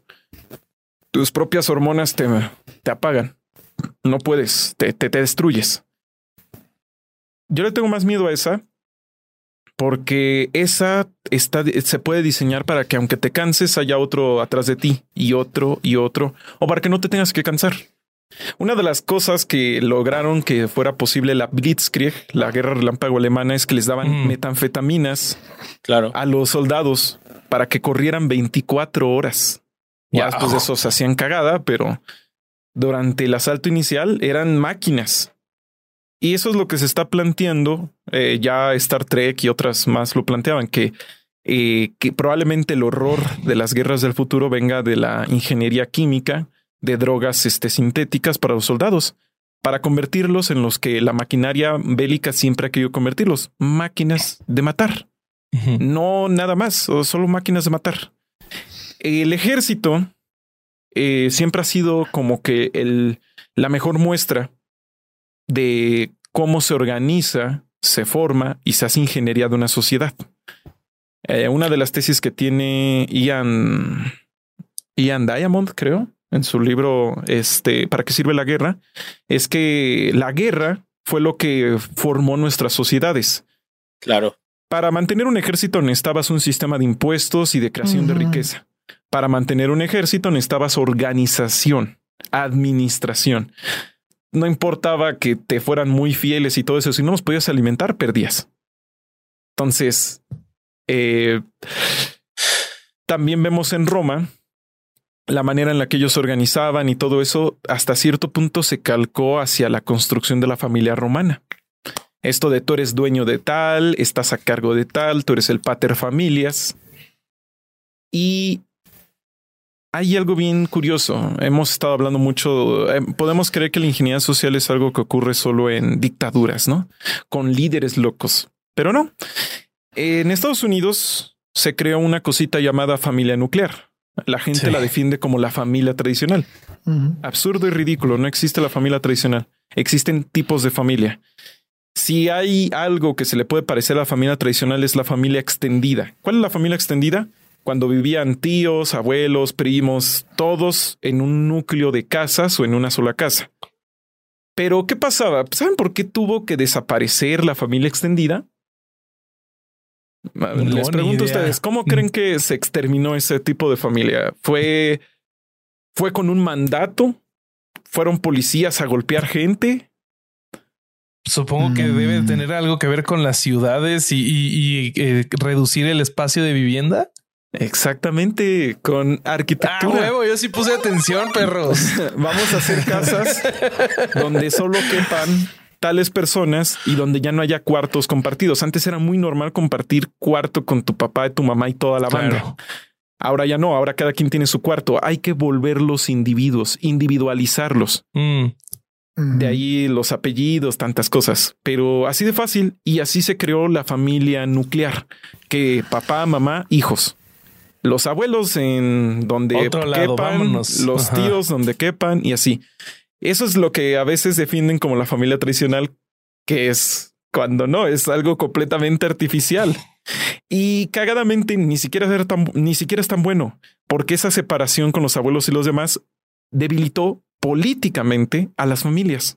Bueno, es que yo, yo vi que vos en el documental planteabas, perdona, pero en el documental planteabas esta idea eh, de que la, la familia que venía en el campo y que vivía a veces en un mismo espacio todos juntos, se construyen estos grandes centros de vivienda en el cual la familia termina teniendo sus espacios individuales, pero siguen estando cerca. Lo que no entendí eh, y lo asumo como un error mío, es eh, con qué fin, cuál, era la ventaja de realizar esto. bueno, para, para esta, voy a... Eh, para esta ciudad como, como gran elemento tecnológico del sistema, ¿no? ¿Qué, qué, qué, qué rédito obtiene de esa individualidad? Lo voy a poner en palabras crudas para que se comprenda mejor, pero si tú pones a muchas ratas juntas, generan suciedad. En esos documentos del gobierno de Chile, de los cuales también habrá un montón de documentos similares para Ciudad de México y todos los demás, se llama sanidad pública. Básicamente, si juntas a tantos seres humanos en un espacio tan pequeño, generan mugre. y se enferman. Eh, lo que pasó en Kowloon, eh, la ciudad amurallada de Kowloon, es que vivían tan apretados que se enfermaban. En otras palabras, se plantea que tienes que separar a las personas e individualizarlos para que no se enfermen solo por estar juntos. Para que sean más productivos. Sí, pues, básicamente. Y para y porque ya en una ciudad es más peligroso que se enfermen.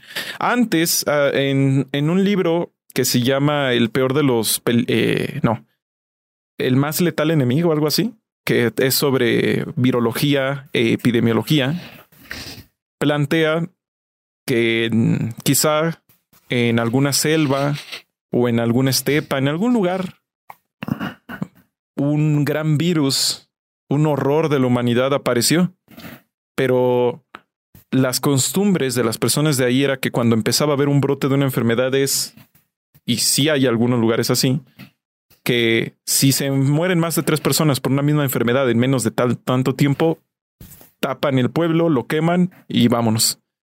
Y hay muchas poblaciones que tienen esa tradición con atañamientos mágicos o místicos, pero nos plantea que en el pasado las poblaciones conocieron virus probablemente como el ébola, como el COVID y otros más. Y los, pero los eliminaron por completo así terminaron generando tradiciones para eliminarlos. Bueno, en una ciudad eso ya no se puede. Entonces ellos previeron aquello y necesitaba separar a los individuos un poquito para generar sanidad pública. Y después la individualidad le encontraron un mejor uso que es el consumismo. Para demostrar que yo soy una persona diferente a, a ti, Necesito cosas diferentes como el esquizoluche, ¿no? ¿cierto? Necesito cosas diferentes. Necesito como mi gorra de Stay Metal. Este compren. Necesito reafirmar que yo soy una persona diferente a ti. Y eso también tiene que ver con que el núcleo familiar, la, la familia nuclear ya se va a morir. No es, no es, yo digo esto no porque a mí me guste la idea. Yo, por fortuna, crecí en una familia extendida, no en una familia nuclear. Sí. Este, pero se va a morir porque el gran, la gran programación es la movilidad. Para generar dinero, para generar capital, tienes que poder moverte a otra ciudad, tienes que poder moverte a otro país, tienes que tener menos compromisos. Entonces, también para el, el consumidor óptimo, el mejor consumidor de todos es el es eh, él o la joven soltera, soltero de 27 años, sin hijos. Entonces, qué curioso. O sea, sos vos, Este. No, yo ya tengo 28. Ah, no soy soltero. Te perdimos. te perdimos. No, este. Eh, qué curioso que cada vez en, estamos pareciéndonos más o se está eternizando ese, ese momento para muchas personas. Entonces, sí, la, necesidad de hacernos individuales fue primero que no nos matáramos por enfermedad y ya después porque así una familia ya no es un agente económico, ahora el individuo es un agente económico. O sea, antes eh, la familia entera podía ahorrar para comprarse un tractor, ¿no? Y después para comprarse una casa, etc. Bueno, ya no. Ahora alguien puede comprarse una computadora ridículamente cara. O construirla. y otra cosa, eh, a propósito, me parece indicado hablar un poquito de el papel de la mujer. Una de las cosas que le dio mayor libertad a las mujeres fue una tecnología de este tamañito, la píldora anticonceptiva. Mm. Cuando la mujer logra liberarse, eh, o al menos eh, ablandar la prisión, pero la posibilidad que también, y es que es como, es un, son dos caras de una misma moneda, ¿no? Por un lado es un gran poder y por otro lado es una gran carga ser la, la que puede reproducirse. Eh, cuando ya las pastillas le, le, permiten y el condón y etc. Eh, ya deja de la, sociedad se ve obligada a dejar de ver eh, a dejar de verles como simples reproductoras humanas. También a raíz de la Segunda Guerra Mundial, cuando ya fueron a las fábricas y toda esa generación de mujeres vio lo que era la libertad. Claro. O sea, muchísimas mujeres, o sea, tú podías, quién sabe cuánta gente pudo haber ido ahí con un panfletito diciéndoles, tú puedes ser libre, vives este, oprimida, ¿no? Y eso tal vez no hubiera funcionado tanto como cuando en la Segunda Guerra Mundial llenaron las fábricas, tenían sí, porque los hombres estaban en, en, el campo de batalla y se necesitaba que las fábricas sigan trabajando y tuvieron que ir las mujeres. Entonces, cuando ya las quisieron regresar a sus casas, que lo hicieron, pues esa, esa libertad nunca, no se les olvidó. Y de ahí pues empezaron a meterse más y más, poco a poquito, en el mercado laboral. Pero como digo, todo tiene dos monedas, todo tiene sus dos lados. Desgraciadamente, ah, al salir a este mundo libre, pues nos damos cuenta que realmente nadie es libre. Es decir, mm. eso tiene una prisión diferente. tienes poder por ganar dinero, pero tienes que ganar dinero o te mueres. Entonces, esta construcción de el adulto, porque tal cual a las mujeres se les trataba como niños, niños grandotes. No puedes salir de casa, no puedes hacer esto, no puedes lo otro. Bueno, ahora sí ya, ya eres un adulto y eso te lleva a otro infierno. Y entonces es como de la ingeniería social es un campo donde vemos que no hay, no hay formas de ganar 100%. Claramente yo creo que nadie le gustaría que regresaran las cosas a ser como eran antes, no en ese campo, pero tampoco se pueden, pero no podemos ver que nadie esté en una posición completamente eh, positiva, ¿no? Excepto los hijos de los políticos, ellos no sé cómo le, harán. bueno, oye, las consecuencias que pagan en la sociedad después son otras a veces, ¿no? Pero, claro. sí, claro. Esa libertad antes tampoco de que, la tiene nadie. Antes de que se me vaya el, el, comentario, porque va, voy a ligarlo a lo que dice César. No sé si, si están viendo la serie de Paramount de 1883. No, pero dicen que está buenísima. Bueno, los discursos que hace la mamá a su hija le es, es, totalmente lo que estás diciendo. O sea, ella, ella, ella se enamora y ellos están haciendo este viaje por buscando tierras hacia van hacia Oregon y van buscando tierras, ¿no? Y ella se enamora en ese en ese camino a, a, la tierra que va a ser su hogar. Y entonces están bañándose en el río la mamá y ella y le dice la mamá, este, te envidio, te envidio mucho, porque tú estás encontrando por primera vez el amor siendo realmente libre este momento en tu vida es, puede ser el único momento en el que seas libre completamente. Porque aquí, al lugar a donde vayamos, va a haber reglas. No importa qué tan lejos vayamos. En la sociedad a la que en, donde, nos donde se establezca nuestro hogar, va a estar sujeta a reglas. Y este camino en el que estamos por llegar a ese lugar es el único camino en el que realmente eres libre. Puedes cabalgar, puedes usar pantalones y no vestidos, puedes este, ser lo que tú quieras, puedes ser vaquero, puedes ser, puedes ser lo que quieras. Pero llegando allá vas a tener que ser mujer. Y no mames, así se avienta unos, Está buenísima la serie, pero es justo eso, güey. O sea, la, mujer, la mujer encontró, como, como dices tú, en ciertas situaciones, una extensión de libertad que, que, nunca experimentó dentro de la sociedad en la que estaba.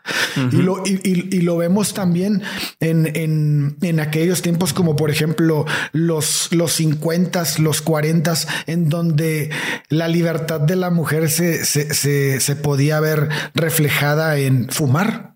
¿No? Los anuncios de cigarro se expresaban así de que fuma porque eres libre, porque eres mujer y las mujeres también pueden o los pantalones, güey. O los pantalones. Usa pantalones porque eres libre, ¿no? Esa es tu libertad. Exacto. Entonces usas esa, esas, esas, esas herramientas, esos dispositivos para poder dar un, una cortina de humo de libertad que realmente, pues, se abrió porque te estoy prohibiendo otras cosas, ¿no? O sea, e, esta es, muy interesante, güey. Eh, le llamo la tesis de, de, las vidas a la deriva. Todos eh, con diferentes privaciones, pero todos no... Nuestras vidas de todos nosotros eh, están a merced de un sinfín de cosas. En este caso, ahí está una guerra en un país que nunca has visto, nunca has visitado. tu vida va a ser afectada por ello. Sí. La ingeniería social lo que nos dice es eso, que todos nosotros somos personas dentro de un gigantesco engranaje. Nuestras ideas de libertad y todo eso siempre tienen un peso práctico, técnico y pragmático dentro de este gran sistema, dentro de todo esto. Entonces, eh, eh, eh, a eso es a lo que me refería. Sí, de hecho, lo, que, lo que todos los ejemplos que estaban dando, incluso que la mujer fuera a trabajar en la década del, durante la Segunda Guerra Mundial, eh, y tiene que ver con que el sistema, el orden mundial o el orden del lugar, esa ingeniería necesitaba eso en ese momento. No tiene que ver con una autonomía real que permite ejercer esa libertad tiene que ver con que se necesitaba en ese momento. Que fumen tiene que ver con que se necesitaba aumentar el mercado del consumo de cigarrillos. O sea, realmente esa, esa idea de engranaje que, la muestra también en tiempos modernos Chaplin eh, es, es, muy funcional a, que realmente estamos completamente deshumanizados. Y, me, me gustó mucho lo que vos planteabas en tu documental eh, que los invitamos a verlo. Si, son de los que viven abajo de una piedra y no lo vieron todavía en, el canal de YouTube de César, eh, de la transhumanidad, ¿no? De esa idea de quitarnos lo que nos quede de biológico para hacernos mejores eh, o para hacernos más cercanos a la idea de... A la efectividad. Exacto, la funcionalidad iba a decir yo, claro, a la efectividad, ¿no? y, y ya estamos sobre una hora quince y, creo que, es momento de empezar con, las últimas preguntas. Pero esto yo lo quiero llevar a, algo que me viene dando vueltas desde todo el programa y desde que vi tu contenido. ¿Cuántos somos entonces de lo que somos o de lo que veníamos siendo y cuántos somos producto de esa ingeniería social, a, tu modo de ver? soy, somos como Hay un poema de Perry Shelley, creo que se llama, de Osimandías. Un hombre va caminando en el desierto y ve una gigantesca estatua destruida, solo se ven las piernas de la estatua. Y la estatua dice, Contemplad mis obras, oh poderosos, y desesperad, porque yo soy Osimandías, el rey de reyes. Nosotros eh, somos ese viajero viendo esa estatua. Es decir, aunque hubiéramos vivido en el Egipto de las dos, de las dos monarquías o en el Egipto recién creado, no podríamos responder esa pregunta. Es decir, Esto se extiende tanto hacia la noche de los tiempos que las arenas del tiempo lo cubren. Lo cubre totalmente. Es decir, las palabras, el lenguaje, no es nada natural el lenguaje, ni un poquito. Y no, y ahora mira, todas tus ideas están estructuradas en ese lenguaje.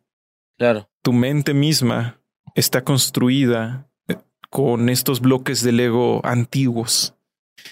Y así nuestras tradiciones y así un sinfín de cosas más.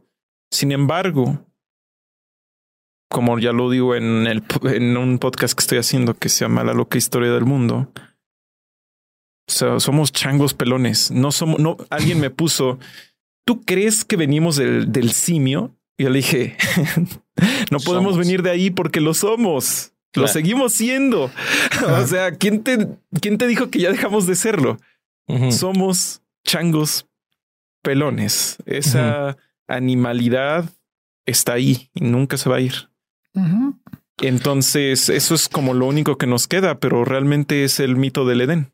En algún lugar, en algún tiempo, quizá existió ese lugar donde nunca fuimos transformados ni cambiados, pero ahora es solo eso, una bonita postal mental. Y si, y si esa, y si esa parte artificial que mencionas sea realmente nuestra naturaleza, Bueno, científicamente hablando, todo es natural. Todo, Pues- todo, todo, todo es absolutamente natural. Nada es antinatural en nosotros. Eh, sí, básicamente. Pero ya hablando de esta falta de artificialidad o algo así, ah, pues solo hay dos especies que a pesar de su debilidad son ridículamente letales. Unas son las hormigas y las otras somos nosotros. Los insectos se superespecializan, al igual que nosotros. Claro. Entonces, ¿podríamos decir que las hormigas son antinaturales? No, ¿no? pero se parecen demasiado a nosotros. Entonces, viéndolo desde el punto de vista poético, todo este mundo de hierro, hormigón y varillas salidas por ahí es absolutamente natural. Sí, es algo como lo que decía Mauricio Schwartz, ¿no? Las termitas hacen termiteros como edificios, nosotros hacemos ciudades, güey. O sea, es, es como que nuestra forma de desarrollarnos y de, y de vivir en sociedad. y, pues, sí, ay, güey. qué- Sí, lo qué interesante de lo que plantea César es por qué hacemos eso. y Claro, cómo todo llegamos lo a que hacer está eso y- dentro de eso. y por sí. qué antes no lo hacíamos, ¿no? Y eso es, eh, es muy deprimente, la verdad. Hay una cosa, justo quiero alzar un poquito la moral. Hay mucha cosa de que la ingeniería social mala, pero no, eh, la ingeniería social inventó algo bueno. Bueno, no lo inventó, básicamente le salió sin querer. La infancia.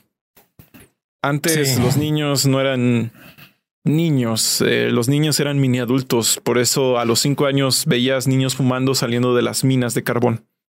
Claro. Y cuando empezó la revolución industrial, eh, empezó a haber un gran beneficio de que hubiera gente educada, porque los volvía obreros cualificados.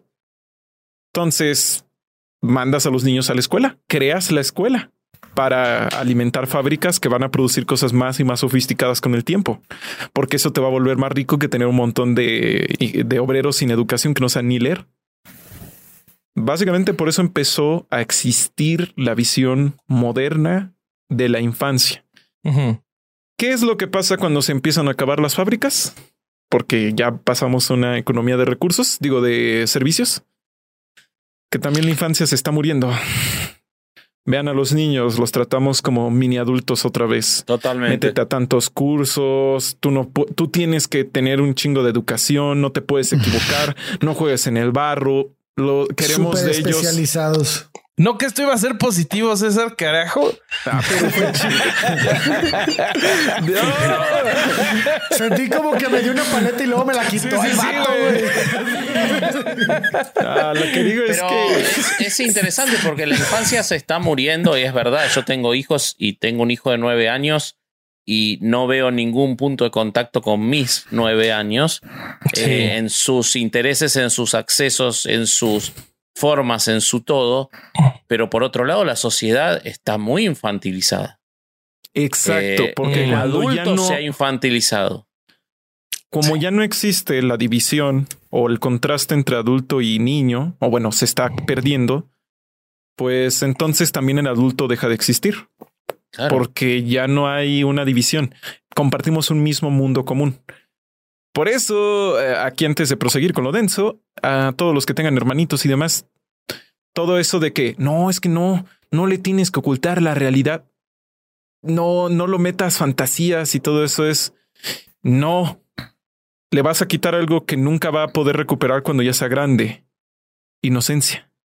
La inocencia es absolutamente fundamental. Necesitas estar protegido del mundo. Es súper necesario. De hecho, hay estudios que plantean que los niños que pasan por situaciones de estrés límite, incluso a nivel biológico, se desarrollan antes que los demás. Pero eso, lejos de volverlos máquinas de matar, les genera daños en todo tipo de sistemas, sobre todo el de la salud mental. Entonces, Santa Claus, los Reyes Magos, todo eso existe. Que existan los las princesas, los príncipes, las amazonas guerreras, todas esas cosas maravillosas deben de tenerlas, deben de, deben de tenerlas los niños. Porque de lo contrario, porque en este momento todavía lo pueden hacer. Y sin ese tipo de cosas no tienen un norte que les dé esperanzas en el futuro. Tú ves a... eh, bueno, Aparte destruye su imaginación, ¿no? Exactamente, su imaginación, o sea, aquí hablo de mi barrio, tú ves a los niños a los que la calle les, les robó su infancia y su imaginación son cadáveres, sonidos de bala, cosas así. Y claramente una imaginación así, eh, por más que el psicólogo te pueda apoyar y todo eso que es bueno ir a terapia, pues ya no te puedes comparar con alguien que sí conoció la fantasía, la paz. Y curiosamente esto nos vuelve menos curiosos, porque detrás de las puertas crees que hay un garrote esperando en vez de una maravillosa respuesta. Entonces, eso.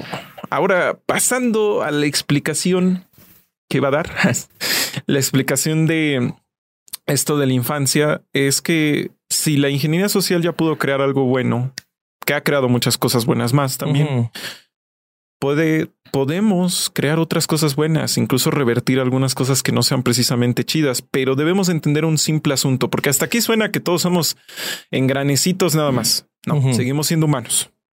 Es que eso es a lo que me refiero, que cualquier tecnología tiene una moral. Si te metes demasiado en las tecnologías sociales, terminas creyendo que los seres humanos son engranes y hasta este momento eso parecía, ¿no? Pero no. Una vez eh, platicando con una persona que me decía, ¿cómo podemos defendernos de esto? Le dije, es que ya lo hacemos todo el tiempo. Eh, la ingeniería social es como cualquier otra ingeniería. Tú trata de construir un puente alrededor del mundo y sí, va a haber partes donde se esté de pelada, esté de volada, pero luego llegas al mar Antártico y como chingados la haces. Bueno, así somos nosotros. No somos iguales, ni un poquito iguales. Somos muy diferentes. Una idea que triunfa en Canadá no necesariamente va a triunfar acá, por más que nos la creamos. Y ese es el gran error de un sinfín de políticos. Quieren aplicar una teoría de los años 80 que en los 80 fue la hostia, pero acá ya no puede funcionar porque somos otros seres humanos. Tenemos diferencias radicales. O quieren aplicar algo que funcionó en Japón y acá en América Latina y no, no se puede porque somos diametralmente diferentes y es algo de lógica absolutamente básica. Pero Mm. nuevamente nos dejamos guiar por esta idea de, de que los seres humanos somos como una especie de materia prima que se puede procesar siempre con la misma máquina y no, no puede, no se puede. Entonces, la ingeniería social requiere conocer y aceptar primero la determinación de la determinación y las diferencias de los pueblos y luego la de los individuos. Que ese es Si el no lo fracaso, haces- del, ese es el fracaso del, de- del comunismo, por ejemplo, ¿no? El intentar imponer por sobre las condiciones humanas los condicionantes este, políticos y económicos, eh, prescindiendo de eso. Y por eso en China, por ejemplo, puede funcionar mejor. O en, eh, y en Cuba es un, es un fracaso estrepitoso, ¿no? Porque no tuvo en cuenta todos esos condicionantes de los seres humanos que a su vez estaban condicionados por la ingeniería social previa que los llevó a lo que son, ¿no? No una cuestión natural.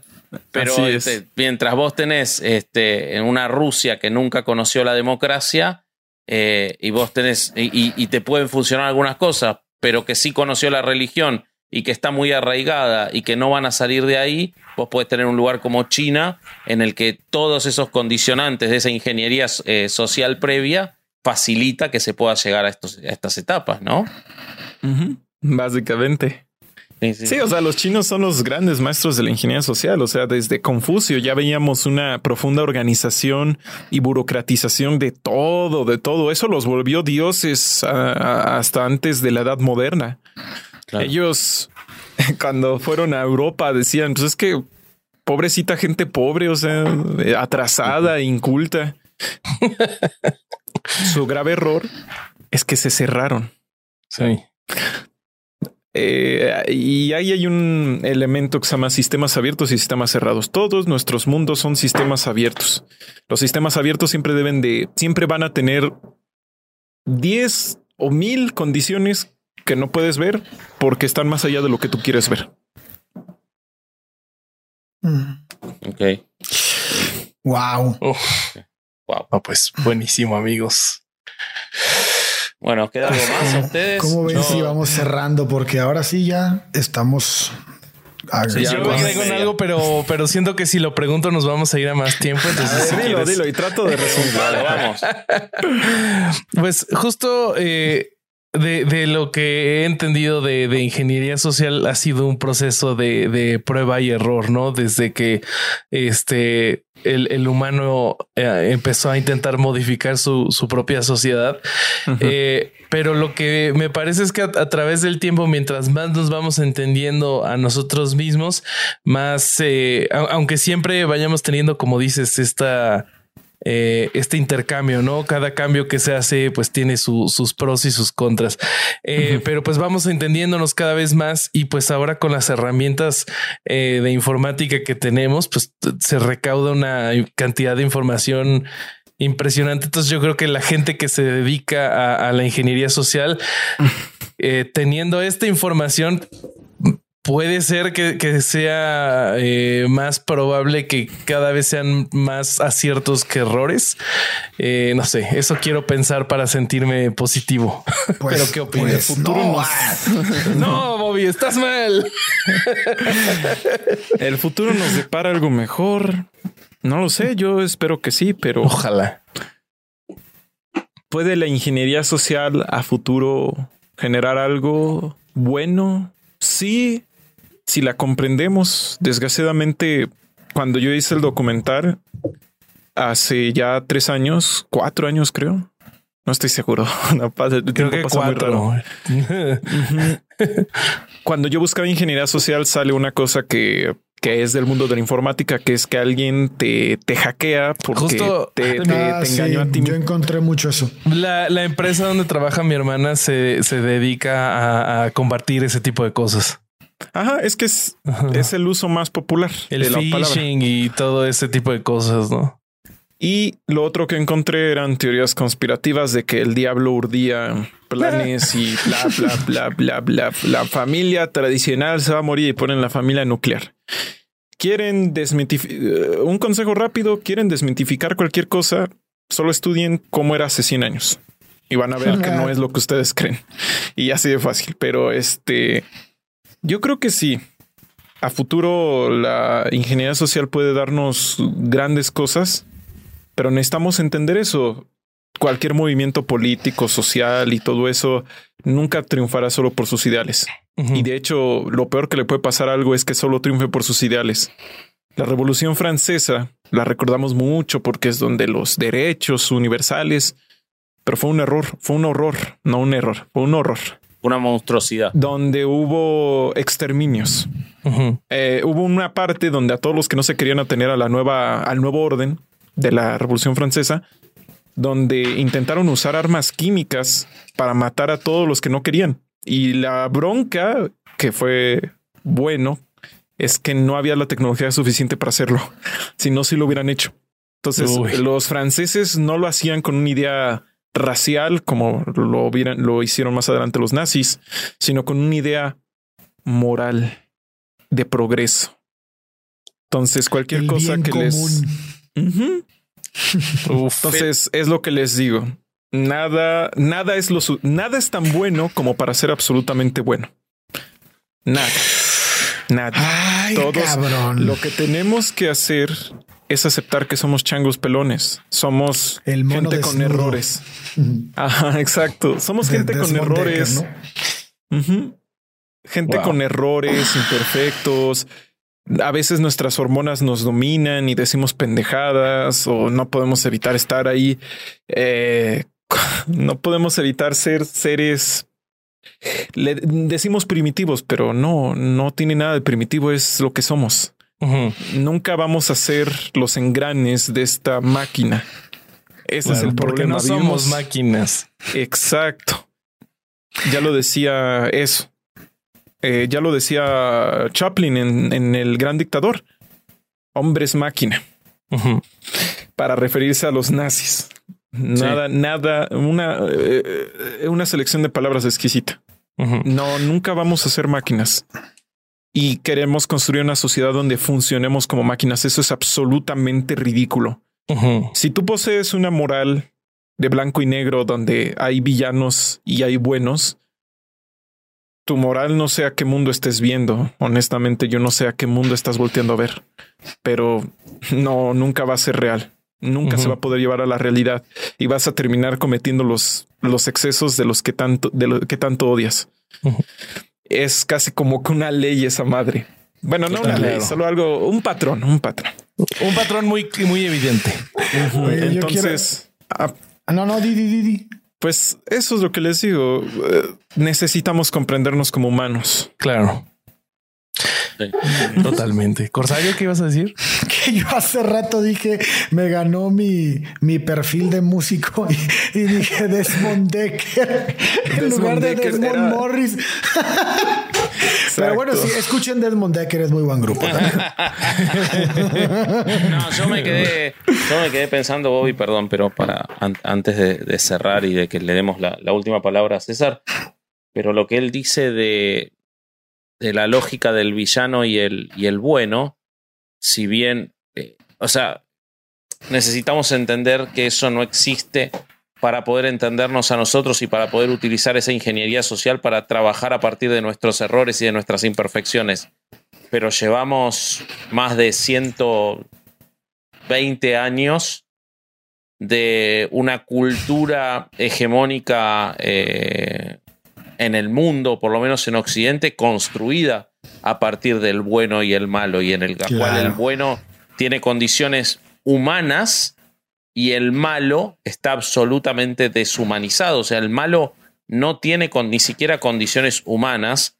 Eh, se puede ver en, un millón de cosas. La, más clara que se me ocurre es la, representación del habitante socialista de la Unión Soviética como un ser absolutamente deshumanizado por, por esa... Entonces realmente es poder comprender que cómo hacer funcionar esa ingeniería social tiene la trampa de que tenemos que romper los propios patrones que tenemos construidos en nuestra cabeza y, no construidos por nosotros. Es, muy, muy complejo. Eso que estás diciendo está bien cabrón y se puede ver con la guerra ahorita de Rusia, güey. Con los, con los periodistas, cómo hablan de, güey, pero son hombres blancos, güey. No son como los de ah. Siria o como los de no sé qué. Son estos güeyes, son de ojos azules. Güey. el racismo, el racismo es parte de eso, güey. O sea, es, es más eh, para ellos es más fácil decir, bueno, no importa que se mueran tantos, sino que, como, como lo decía, no me acuerdo quién fue que ah, estaba viendo las historias hace poquito. Creo que fue Carolina la que puso cuánto valía un blanco por, por, cuánto, cuánto era un, un, un blanco, la muerte de un blanco en proporción a gente de otro color de piel. Eso es deshumanizar a las personas, güey. O sea, bueno, se deshumanizar a las personas, pero eso es deshumanizar lo que dice, lo que dice César. Y, nuestra, nuestra sociedad está repleta de eso, güey. Entonces, no mames, qué pues, triste, cabrón. Toda esta oleada de moralidad no es una oleada, no es una oleada de bien. Es una oleada de posturas. O sea, es postureo todo mucho, perdonen las groserías que diré, pero mucho mamar con que el mundo está bien chingón y que ahora tenemos una mentalidad súper abierta y progresista y toda la onda. Pero los fantasmas del racismo, de la deshumanización, de la desechabilidad, ahí están, más fuertes que nunca. Las, ¿Cómo se dice? Los apedreos, los apedreos públicos están más vivos que nunca. Totalmente. Y, no solo eso, sino el ratificar construcciones sociales, porque no es solamente, porque uno podría decir esa gran falacia que se dice a veces para defender esto, ¿no? De, no, nos duele más lo de Ucrania porque son más similares a nosotros. ¿Y quién, quién construyó los parámetros de esa similaridad, no? ¿Quién dijo quiénes son, qué, son más similares? O sea, ¿por qué el de Afganistán es menos similar? Porque se nos llevó a la construcción de esa similitud. Porque no parte solamente, no, no, o sea, no sentimos a, a, la humanidad como un todo. Eso es una realidad de cómo vivimos y no nos pasa, quizás estoy hipotetizando algo equivocado, pero no solo a los blancos que son rubios parecidos a los ucranianos, le duele más que muera un ucraniano que que muera un afganistán. Un afganistano, alguien de Afganistán. Un afgano. un, afganistano. Un afganistano. Estás operando en los límites de tu capacidad sí, es la, una y media de la mañana, estoy cansado. Eh, y, hoy viajé, y, hoy viajé, en avión. Eh, estoy seguro de que a un negro del Harlem también le duele más el ucraniano que el afgano porque la construcción excede lo racial. Tiene que ver con Exactamente. Con la idea de lo que es nuestro mundo y lo que no es nuestro mundo. El mm. valor de la vida humana es absolutamente artificial. Nunca la vida de alguien, si vale algo, es porque hay mucha gente sosteniendo su valor. Y, o sea, requiere esfuerzo que una vida valga. Entonces, lo único que necesitamos para que tu vida, la que de quien sea que me esté escuchando en este momento, deje de valer es que a la gente le deje de importar. Eso es todo. No mucho más. Impresionante. Es, totalmente cierto. Me parece que cerramos con eso, Roberto. Porque cerremos, cerremos. Este, eh, pues ya para cerrar, cerrar, mi querido César, ¿por qué no nos cuentas de ese nuevo podcast y cualquier otro proyecto que traigas, como también como te encontramos en redes, etcétera? Ah, Sí, este, ah, bueno, subo podcast ahí en mi canal. Este, esto es como esquizofrenia natural, cordura artificial. Y ya básicamente eso es todo lo que hago. bueno, algo así. y eh, quería recomendar algunas lecturas rápidas sobre este tema. el mejor libro sobre ingeniería social, eh, por decirlo de un modo, para todos los públicos es Un Mundo Feliz. Eh, la banda habla mucho de 1984, pero porque es el, es el libro que dice machete malo y un mundo feliz es y un mundo feliz es brutal. O sea, casi todo lo que dijo un mundo, un mundo feliz es casi lo que nos está pasando de una manera súper, súper exagerada, pero sí. Em, ver como un estado de James C. Scott o Say in Like State, los dominados y el arte de la resistencia y, y ya. Esos son los básicos. Muy bien. Ah, Excelente. Y pues ya, sí, sí, sí. Muy bien. Muy bien. Este, ¿Nosotros, amigos, tenemos algún anuncio? Yo, no, yo quiero decir que si hay algo, perdón, si hay algo que le falta saber de, de, César, porque él no cuenta mucho, vean sus sin libros, que está en nuestro canal. Exactamente. creo que el, no voy a decir el mejor, uno de los cinco mejores sin libros que hicimos, sin dudas. Es maravilloso. Eh, es el mejor. Es el mejor. Y, van a saber mucho más de, nada de eso, Corsario. No, pues yo quiero. Hay unos truenos acá, no sé si escuchan los truenos que se, escucha, oyen acá. Pero, pero es impresionante. No, no, que estabas pedorreando. No, están pegando acá en, en, el árbol de mi casa, están pegando. Es impresionante lo que se oye. ok. César, eh, perdón, Ale. Bueno, yo, yo este quiero dirigirme a Miguel Miguel Ángel, Miguel Ángel Sánchez Ortiz. Yo sé que nos escuchas, lo sé porque tu papá me contó y me, me llena de emoción saber que una persona de corta edad, porque eres más chico que la mayoría de la gente que nos escucha, está prestando atención a este tipo de temas. Espero que te haya gustado mucho el tema de hoy. Te mando saludos, te mandamos saludos. Te mandamos saludos, claro y, que sí. este, y, y qué chido, qué chido que estés aquí conectado y que, y que te interesen estos temas que probablemente a muchos niños de tu edad no, no les importen. Pero bueno, este nada más quería mandar ese saludo. Este lo iba a hacer al principio, pero bueno, ahora te vas a tener que chingar todo el episodio, carnal. Me parece bien. Me parece bien. Y, y después de, de- Te mando un saludo yo también. Después de esto, ya que estás, eh, pedirle a tu papá que te suscriba a Podimo, donde tenemos 13 episodios más. Eh, que te haga Patreon, donde tenemos contenido exclusivo, por ejemplo, los roast y revisión y los pre-shows como el que acabamos de hacer con César, y que te compre el merchandising en staymetal666.mitiendanube.com. Y además, que nos siga que en redes a En todos redes nosotros. sociales. ¿En cuáles Ajá. son, Bobby? Eh, nuestras redes sociales, estamos en todos lados como Herejes el Podcast. Tenemos un grupo de memazos allí en Facebook que es Herejes Podescuchas. Y estamos en Instagram todos como eh, corsario.hereje, vasco.hereje, bobby.hereje.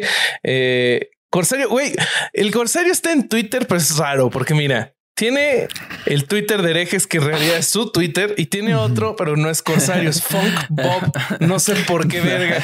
No sé, yo nunca uso tu, nunca uso mi perfil, güey. Ah, el entonces tu. Twitter es. eh, sí, si quieren hablar con el corsario en Twitter, es herejes. Exacto. Y en Instagram también. Si quieren hablar con el Corsario en Sí, Instagram, es herejes también.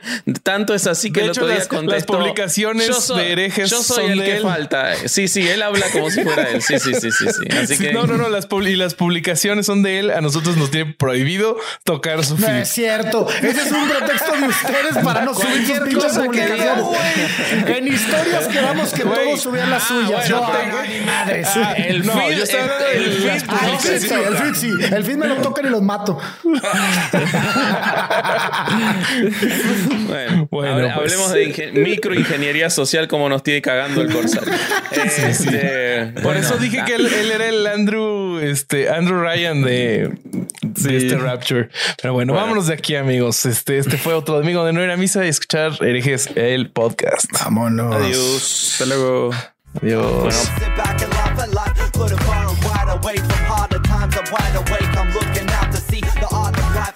front of me. Inside this smiling face, I can't believe it's so.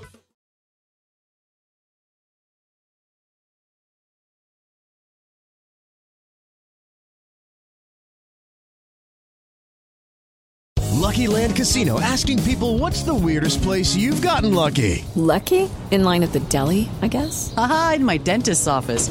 More than once, actually. Do I have to say? Yes, you do. In the car before my kids' PTA meeting. Really? Yes. Excuse me, what's the weirdest place you've gotten lucky? I never win and tell. Well, there you have it. You can get lucky anywhere playing at LuckyLandSlots.com. Play for free right now. Are you feeling lucky? No purchase necessary. Void where prohibited by law. 18 plus. Terms and conditions apply. See website for details.